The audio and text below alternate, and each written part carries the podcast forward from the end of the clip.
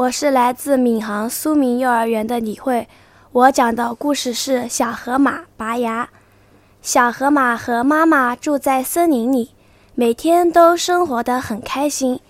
河马妈妈很疼爱小河马，小河马很爱吃零食，河马妈妈就给小河马买了很多的零食。这一天，河马妈妈又买了许多好吃的东西给小河马吃。小河马真能吃呀！你看，饼干、薯片一会儿就吃完了，一大块巧克力几口就吞下了肚子，一袋糖果眼看又要吃完了。妈妈说：“小河马，糖果吃多了牙可是会疼的。”小河马说：“没关系，没关系。”吃完了饭，小河马要睡午觉了，想起了还没吃完的那袋糖果，口水都要流下来了。小河马偷偷地从床上爬起来，拿起糖果就往嘴里塞，啊，真甜呀！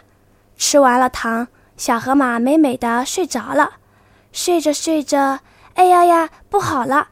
小河马捂着肚子坐在床上哭了起来。妈妈吓了一跳，怎么啦？怎么啦？妈妈，我的牙疼死了！妈妈只好带小河马去找医生。小猴子医生给小河马检查牙齿。这儿一颗牙烂了，那儿一颗牙也长了黑斑，你的牙缝里怎么有这么多糖呀？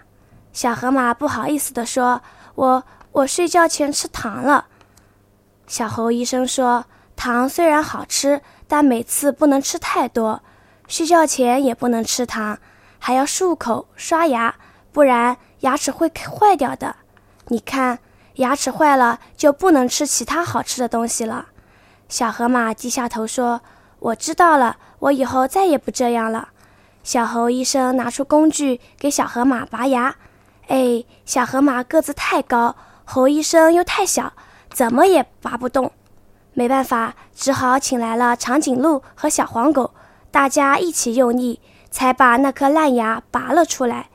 从此以后，小河马注意保护牙齿了，不再多吃糖果了，睡觉前也不吃糖果。